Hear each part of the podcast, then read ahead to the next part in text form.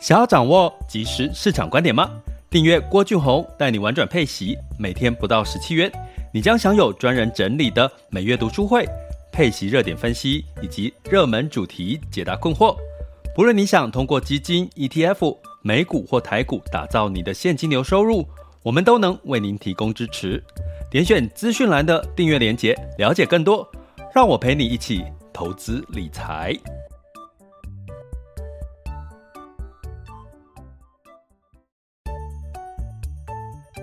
想要掌握即时市场观点吗？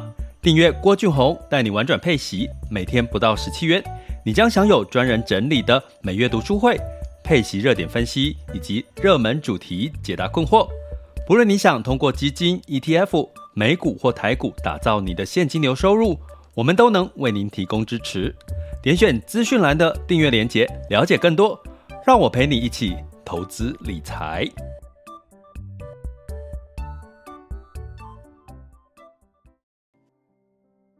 各位亲爱的学员以及听友们，大家中午好、下午好、晚上好。那今天进入到了我们这个二零二二年的八月四日哦，中午十二点，周四了。情人节快乐！我今天本来不不没有记得是情人节哈，没有想到就是诶收到了一些情人节的祝福，所以我在这边也跟。呃，目前在线有一千多位跟我们的 VIP 学员们说情人节快乐，I love you。对，为什么呢？因为其实这个呃，这个这个这个，大家我我每天都看到了，我们直播的时候，大概最后结束的时候，都会大概会有两千多位的这个这个听众哦，还有。我们的这个朋友们哈，那 VIP 的订阅学员朋友哈的一部分，那嗯，其实我都很感谢你们哈。其实你，我陪伴着你们的过程，其实你们也是在陪伴着我。那陪伴的过程，大家就觉得市场的涨涨跌跌，你应该有时候会觉得很烦躁吧？就觉得说啊，像我今天刚刚跟一个朋友在聊哈，早上在赖，他说谁会知道？他在他在裴洛西来的前一天，然后去加码了一个航空股，吼，然后说谁知道裴洛西会来啊？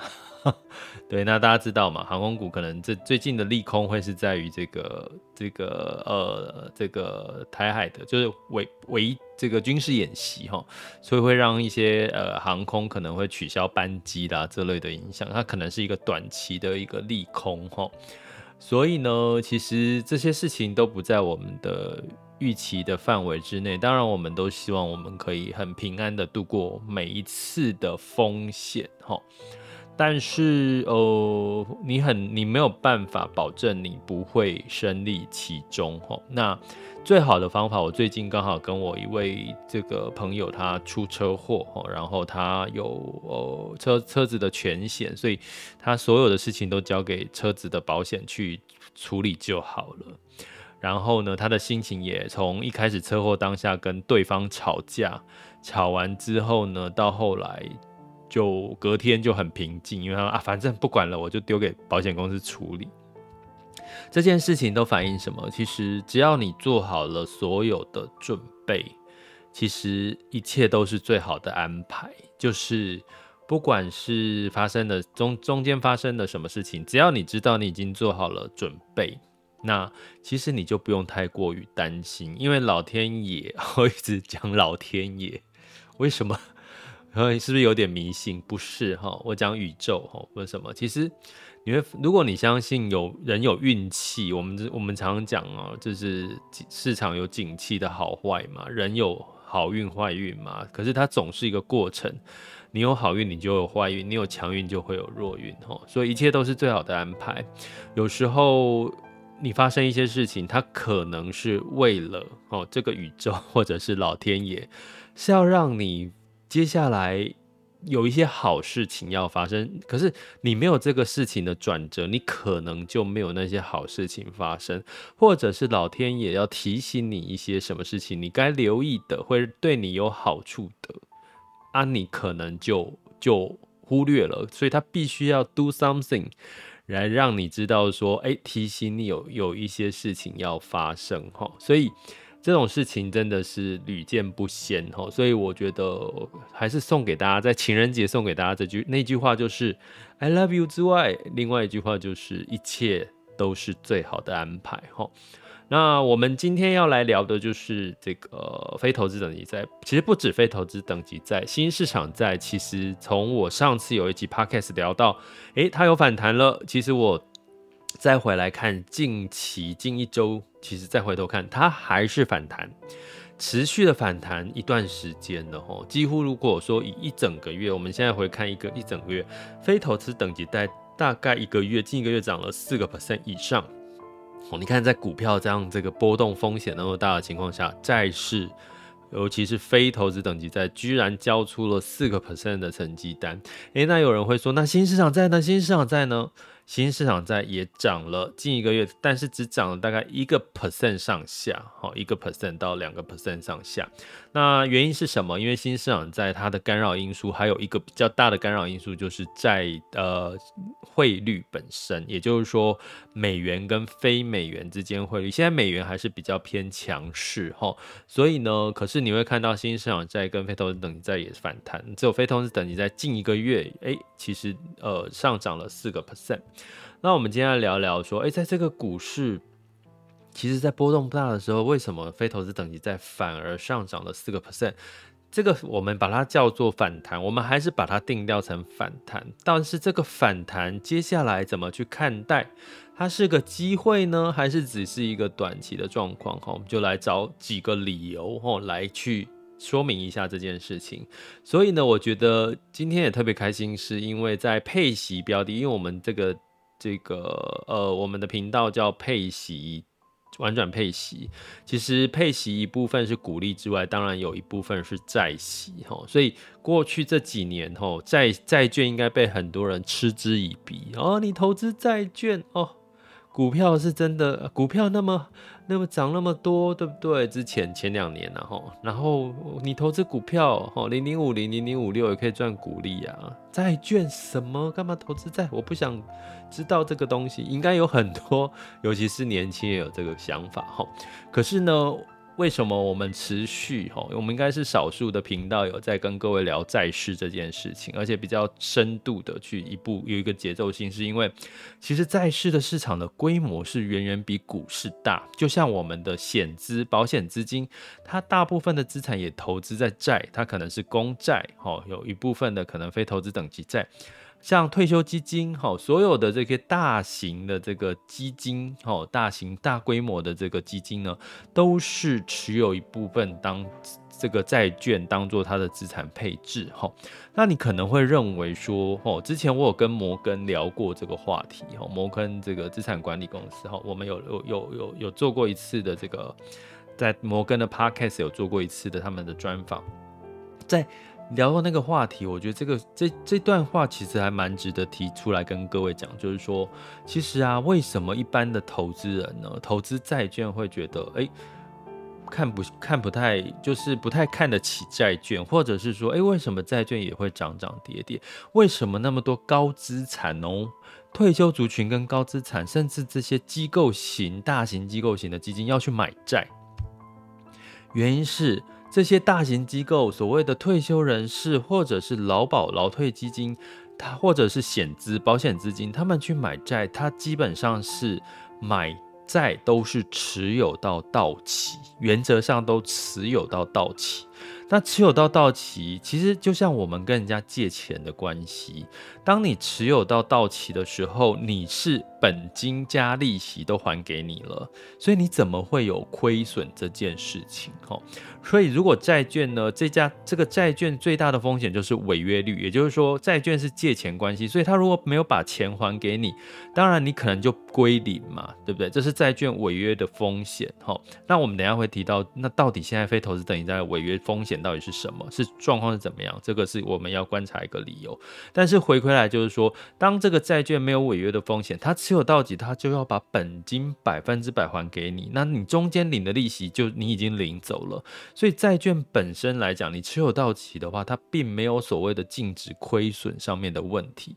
那为什么我们一般投资人去投资债债券型的基金或者是债券型的 ETF，它会有净值的波动，因为它还没有到期中间，它在市场上面交易呀、啊。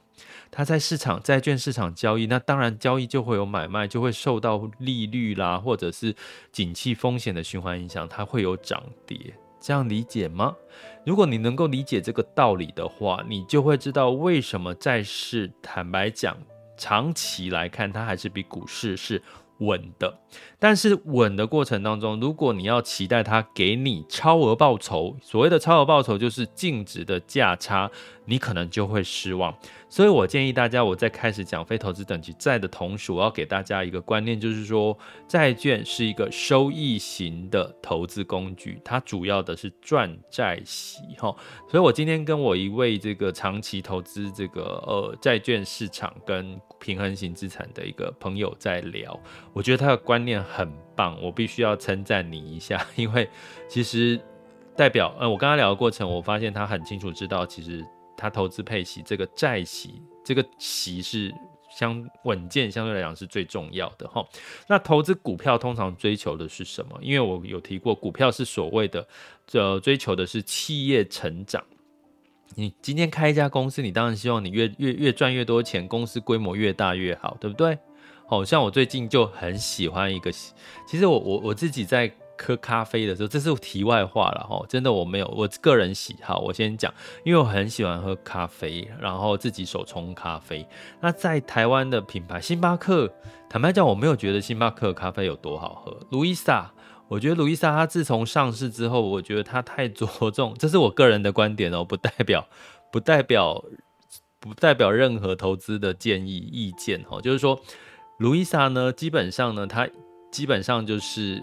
自从上市之后，IPO 之后呢，它你会看到它追求的就是它的展店率，你会到处都看到路易莎。可是你如果真的有发现，因为我长期也常常在喝路易莎哈，你有没有发现它的咖啡变品质开始变变得有点不太一致了？就是我长期喝了几家咖啡店，诶，它的咖啡居然诶味道变了，变难喝，有时候我难喝到有一次我不小心喝到，我就直接把它倒掉的那一种哦。这是我个人的经验，不代表 不代表投资的那个哦，哦，我是要跟各位讲一下。可是呢卡玛，我讲到卡玛，今天讲到卡玛，是因为其实呢，你去喝卡玛哈，你会发现它没有大幅度的展店，它就是那个小小的店面，它也没有很多的座位。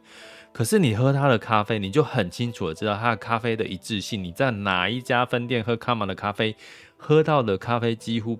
品质比较一致性，告诉各位，卡玛最近也有它延迟上市哈，它本来也有上 IPO 的计划，可是它延迟了哈，我觉得是好事，因为他觉得说他还还没有顾好它的品质。我觉得我从这两个店店的一个一个经营管理的这个看法，我觉得我我会看到一些不同的样貌哈。那最近我很喜欢的一个是卡玛在松烟跟这个阳明山开了他们的。他们跟当地的这个松烟，就是在他的松烟仓库开的整个，我我我会有机会的话，会想要去逛逛哈，在松烟仓库开的一个非常有旗舰而且很有味道，它的那个特色店的一个卡玛，我觉得它跟路易莎正在走出不同的风格，谁对谁错我不知道，我不知道，可是我很明显的知道路易莎的咖啡的味道已经有在变化，品质有点变化，可是。卡玛至少目前还没有哈，那为什么讲到 这个事情呢？我要讲的就是说，你要很清楚的知道，债券的券种跟股票，股票今天如果它追求的是企业成长，它可能要为了企业成长，为了获利，它可能要牺牲掉一些什么。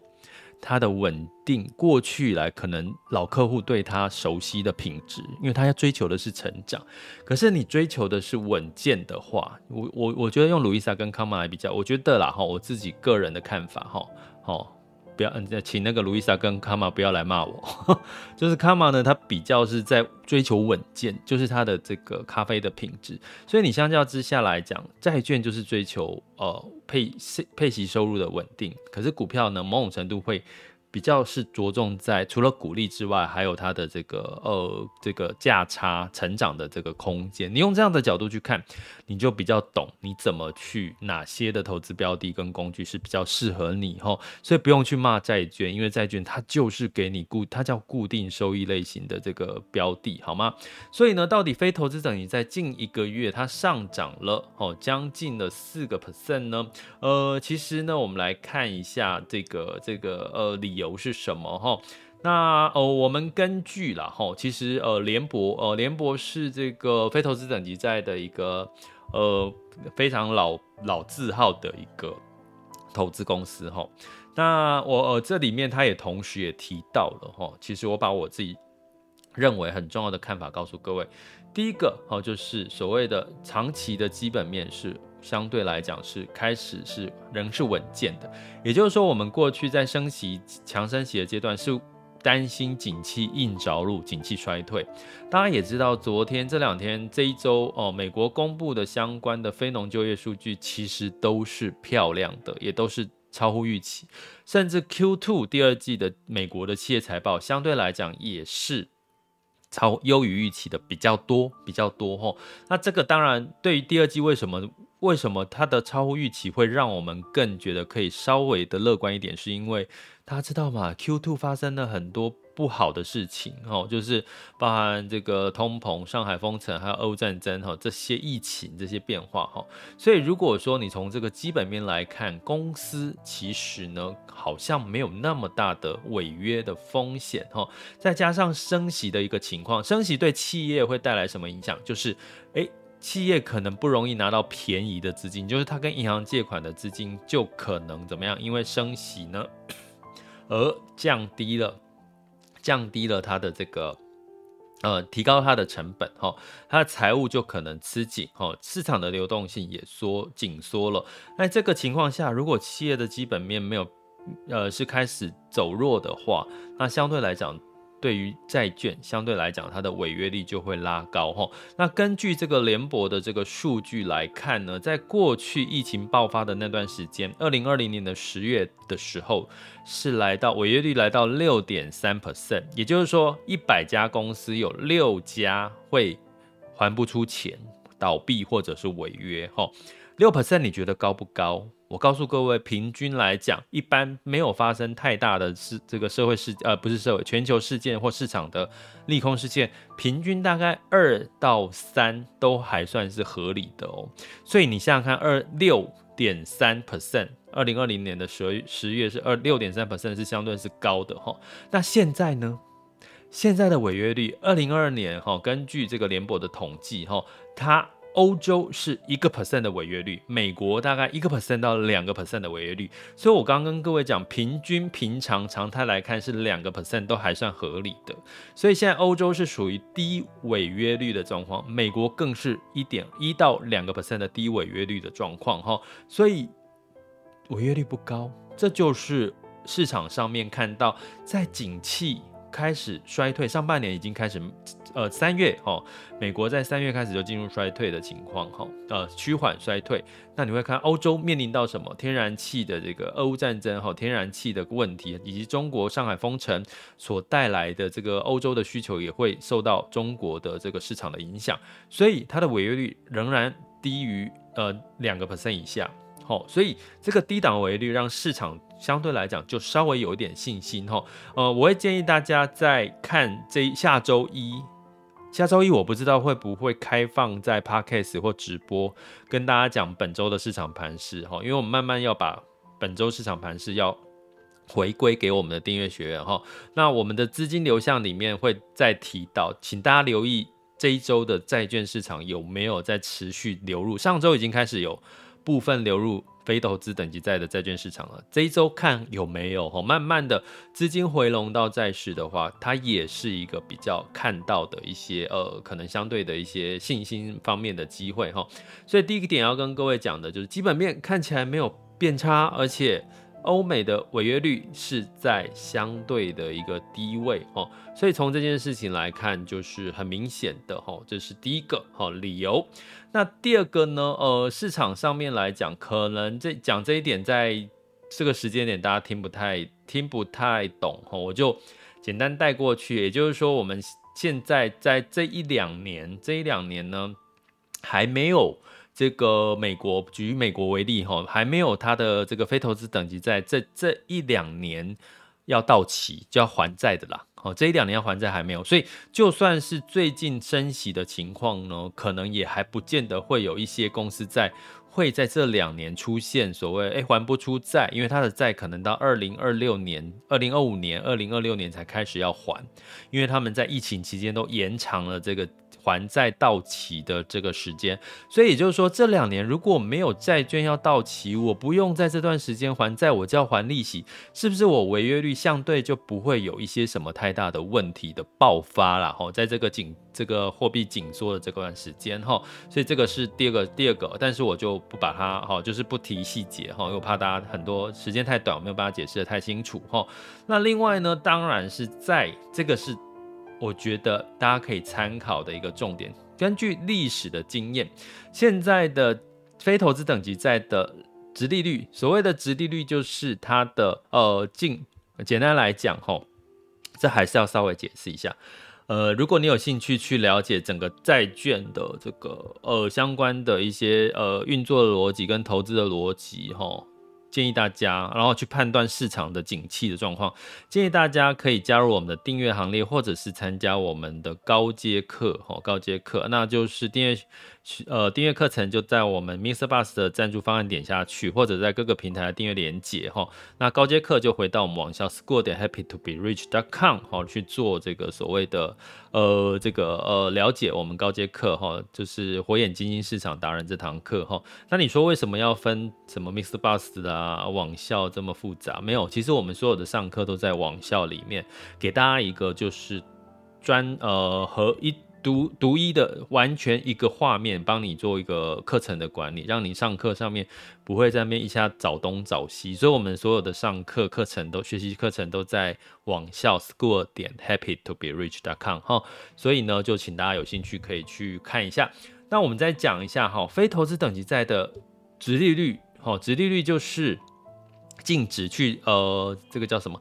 我们的债券的利息，票面利息去除以什么？去除以我们的净值。好，简单来讲是这样。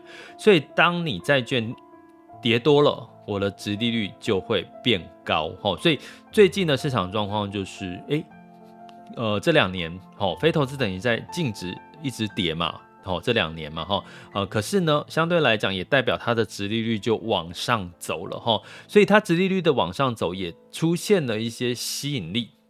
一些吸引力，因为你你现在债券价净值那么低，就像我常讲的，你买配息基金很适合做一个操作策略，叫做跌了就买。它跌了，你买，你的配息率就会提高。同样的道理哈，所以当这个在非投资等级债的净值往下走的时候，债券的这个利率是殖利率是往上，诶，这它慢慢这个债券殖率债券跌跌跌跌跌，就跌出了一个什么？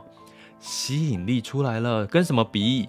跟这个所谓的美美国公债比，哈，跟股票的利率比都可以。你会发现，哎，债券的殖利率现在有多少呢？哎，现在有将近四个 percent 以上，四到五个 percent，似乎听起来已经慢慢出现这个甜蜜点了，哈，不是甜蜜点啊，叫吸引力。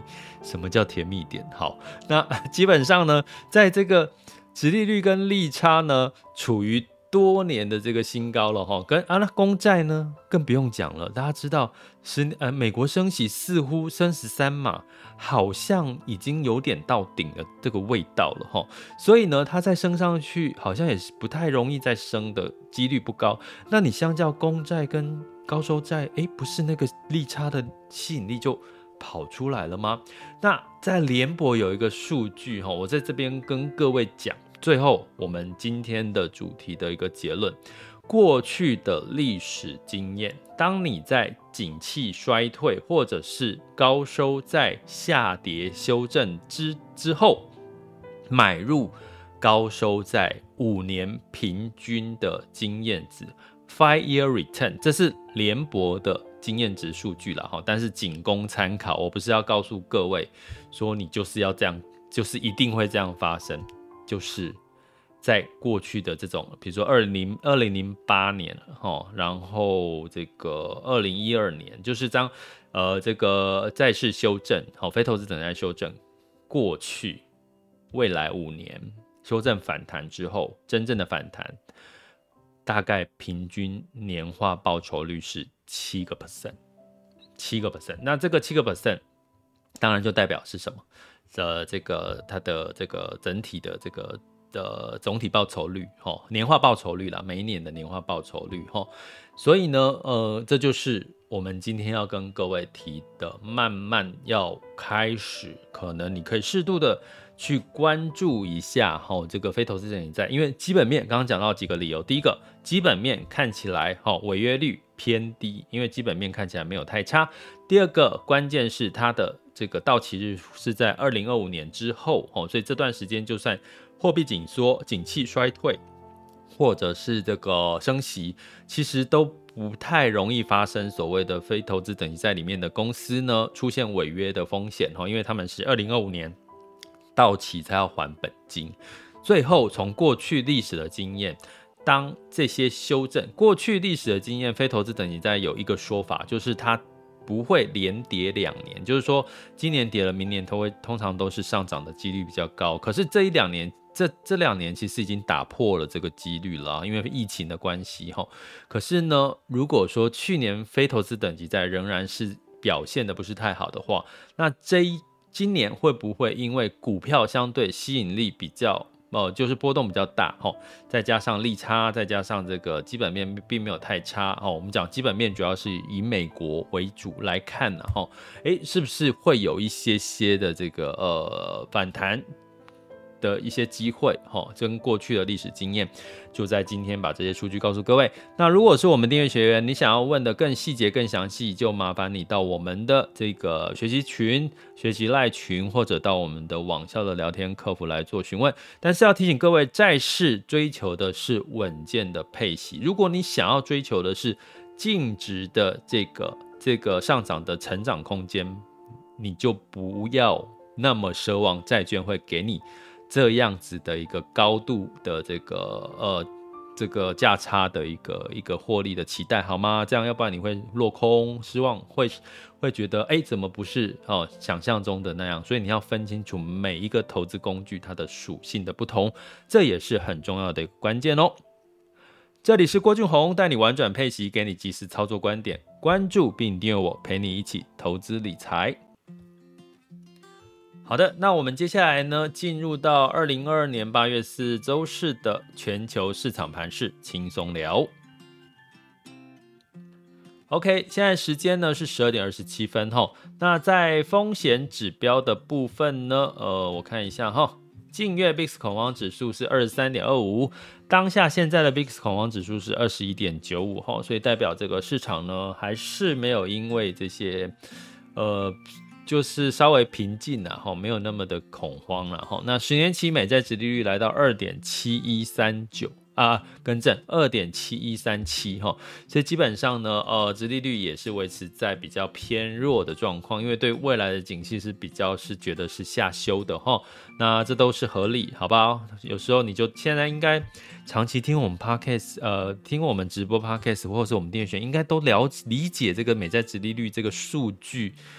带来的背后的意义吧。如果你还听不懂，尤其是我们订阅学员，麻烦你可以私信我，或在学习群里面问，好不好？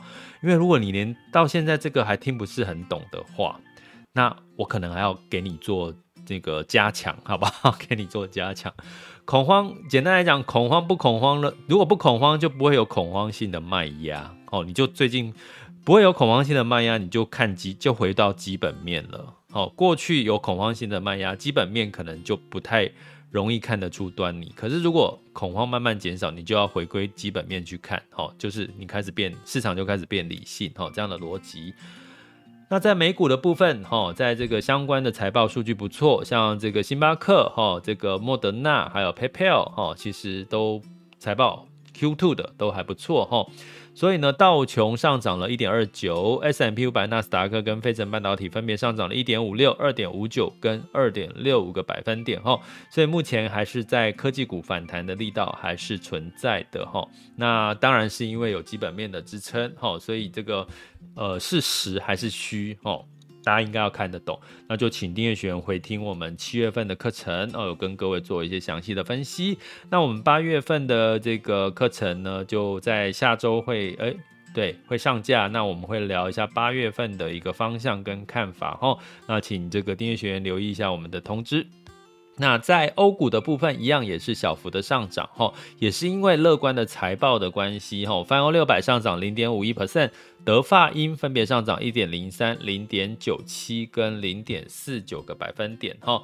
所以基本上在雅股的部分就不太一样喽。那雅股的部分就是涨涨跌跌哈。那在周三的时候呢，日经上涨零点五三哈，台湾加权指数是尾盘中盘，台积电拉拉拉尾盘哈，所以。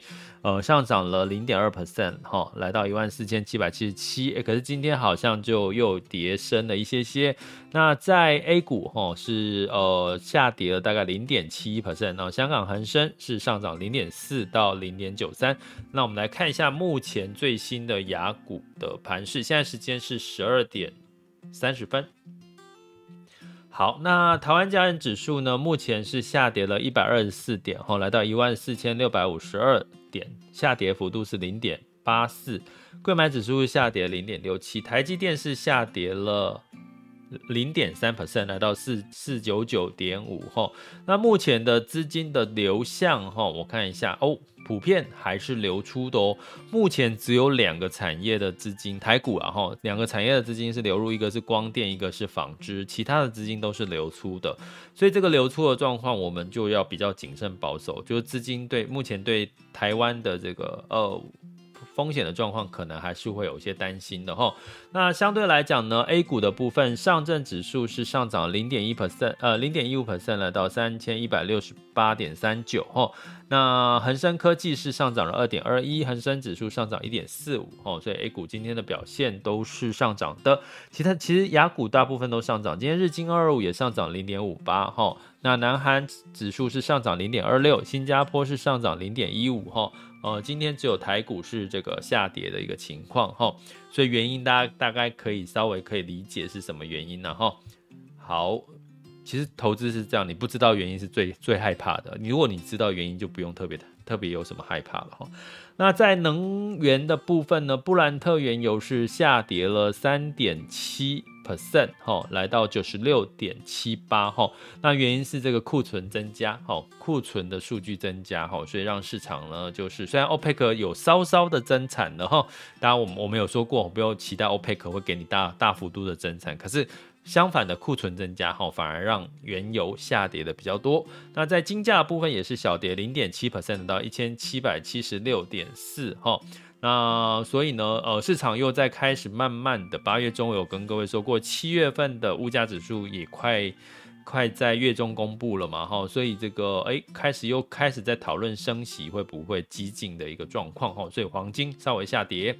那呃，那汇市的部分，哈，美元指数呢稍微反弹，来到一百零六点三七七九，哈，那美元兑换台币是二十九点九九，哈。那美元兑换这个呃人民币是六点七五七零，美元兑换日元是一百三十三点八三，哈，所以目前看起来呢，呃日日日本市场是稍稍有点走强哦，哈，如果你有现在本身有投资一些日本的话，最近市场呃都是小幅度的往上走，哈，那日币也没有再贬值了，哈，对日本是股市是比较好的一个消息，那人民币市场呢，基本上也是还是比较偏。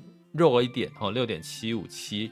那台币市场呢，也是呃二十九点九九哈，所以基本上都是呃稍微偏弱一点的哈。所以所以最近可以从汇市去呃反映出它的股市的一个状况哈。你可以用这样的的反向的一个逻辑来看。这里是郭俊宏带你玩转配息，给你即时操作观点。关注并订阅我，陪你一起投资理财。我们下集见，拜拜。